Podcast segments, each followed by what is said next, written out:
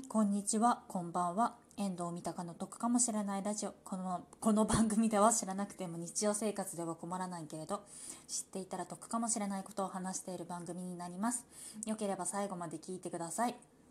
今日ですが、えっと、今日ですねお便りの返信の方していきたいと思います。はい、えっと、りなママさんからですね、お便りの方、えっと、2回目いただきました。ありがとうございます。お花、冬は気温も低いから長持ちするけど、夏は早く枯れてしまいますよね。やってみよう。教えてくれてありがとう。ということなんですが、えっと、これ、あれですかね。前に、あの、話した、あの、花を買った際に知っていたら得かもしれないことっていうのをちょっとお話しさせていただいたものに対するこうお返事だお返事というかお便りだと思うんですけれどもちょっとそれでですねあの思い出したことがありましたのでちょっと何点かお話しさせていきたいと思います。えっと、まず第1パートの方ですね。第1パートの方なんですけれども、えっと、夏に、まあ、お花ってよく枯れやすいのであのどうしたらいいかっていうお話の方をさせていただきたいと思います、えっと、まず1点目なんですけれども、えっと、まずそもそも花の種類を変えるってことですね。南国生まれの花をえっと、ぜひ買ってみてください。えっと、南国生まれの肌っていうのがですね、もともと暑さに強いんですね。ですから、えっと、例えばモカラだったりだとか、アンスリウムだったりとか、あとクルクマンみたいなのを買っていただくとより長持ちするかなっていうふうに思います。ね、あともう1点なんですけれども私が前にそのお花の教室とかでやった際なんですけれども多肉植物を使ってリースを作りました。で多肉植物自体がですね結構水分が多いものになりますので、えーと、持ちがすごくいいです。でネットで調べたりとかするとちょっと土台の方がねあの土を使用したものだったりとかがちょっとネットで検索だと出てくるんですけれども私が作ったやつがねですねあの土台の方がね、えーと土じゃないやつです。ですのであのだんだんだんだん成分の方が抜けていってドライになっていく過程もちょっと楽しめる感じになってましたねで飾る場所にもよるんですけれども私がそうですね作ったのが8月の半ばとか下旬ぐらいに作ったんですけれども、えー、と9月いっぱいぐらいまでは多分楽しめたかなっていうふうに思いますのでもしあの夏場のねお花ちょっとすぐ枯れちゃうなとか楽しめないなって思ったらちょっとそういう方法もありますので是非試してみてください。はいで次のパートですね。次のパートっていうかなんかいろいろとこうねあの前回話してて思い出したなっていう話を いろいろと話させていただきたいんですけれども、えー、とまずバラなどの葉を取ってしまうと寂しい花材とかってどうしたらいいのかっていう話なんですけれども。その際なんですけれども一緒にですね枝物だったり葉物だったりだとか長持ちするような、えー、とものを一緒に買ってください。で、それを買って花瓶とかに一緒に生けて空間を埋めてください。で、ちょっとあとここでポイントなんですけれども、あの、お花だったりだとか、枝物だったりとか葉物を買う際なんですけれども、ぜひですね、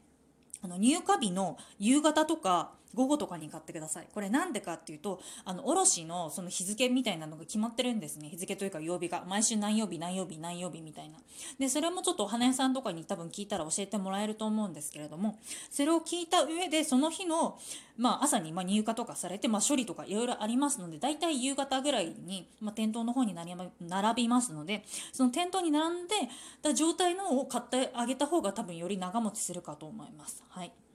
でえーとですね、でその、まあ、枝物だったり葉物だったりだとかとあと一緒にお花を買った際なんですけれども大概先にお花の方がダメになることが多いですのでで、まあ、枝物だったり葉物だったりとかがまだ残大丈夫っていうことになるのでだから最初のうちは、まあ、一緒に買って同じタイミングで買ってその後に葉物だったり枝物だったりとかがまだ残ってるのでそれだけ再利用してまた新しいお花を買うっていう風にしていただくとよそうですね。もっとこう節約になるかなっていうふうに思いますね。でもちゃんとその葉物だったり枝物だったりとかもしてもちゃんと切り戻しだったりとか水をちゃんと変えるとかそういうことをやってあげてください。はい、で2点目ですね。2点目がブーケに朝水の花と深水の花が混ざってるけどどうしたらいいのか問題なんですけどこれよく春先にあるんですけれどもバラと,、えーとね、カーネーションみたいなのが一緒に入っててあのブーケになってたりとかするんですね。でバラは深水のお花なんですけれども浅水の花になっちゃうんですね。か、えーと、カーネーションっていうのが。で一緒になっててこれ水の量どうしたらいいのってなるかもしれないんですけど私の場合場合は最初の23日はそのまま一緒に楽しむんですね。もちろん水変えたりだととかあと切り戻しとかはやります。なんですけれどもその後ですねその後は23日経ったら朝水の花材と深水の花材っていう風に分けて楽しみます。私はあの自分でそのブーケとかも作れるので自分でそのブーケ組み直したりとかして新たなブーケっていう形で作るんですけれども、まあ、これがね、まあ、もしできない人の方が多いのでできない方は普通に花瓶を2つ用意して2つの花瓶にそれぞれ入れるっていう形で全然いいと思います。であとこの23日のタイミングで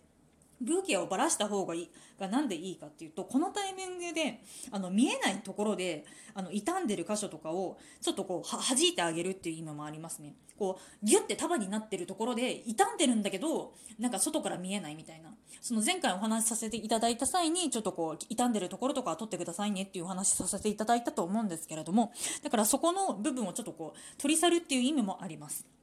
はい。で次にあの3点目が給水フォームアレンジメントに関してなんですけれども給水フォームはですね乾いたらアウトなので絶対乾かさないようにしてください。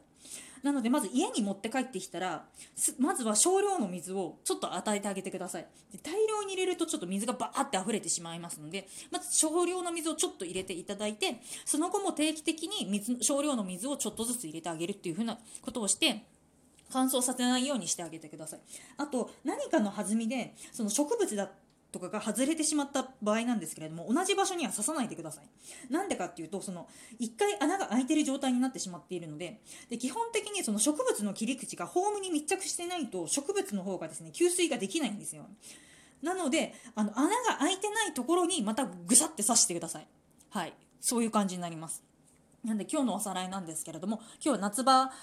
えー、とまず、えー、と楽しむためは、えーと、楽しむためにどうしたらいいかっていう話なんですけどまずは、えー、と南国生まれの花を使ったりだとかあと多肉植物を使ってリースを作ってみたらどうですかっていう話ですね第1パートの方が。で第2パートの方が、えー、とバラなどの葉を取ってしまうと寂しい花材の際はえー、と枝物だったり葉物などを一緒に買ってくださいっていう話とあとブーケに朝水の花と深水の花が混ざってる時は、えー、と23日経ったら、えー、とバラバラにして楽しんであげてくださいっていうのとあと給水ホームは絶対に乾かさないっていうのと同じ穴に刺さないっていうことになります。はい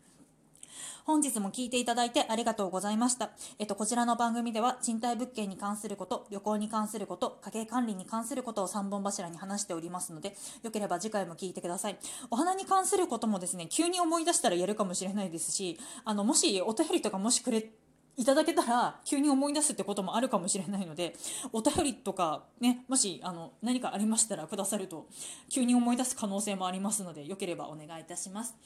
じゃあ今日もありがとうございました。バイバイ。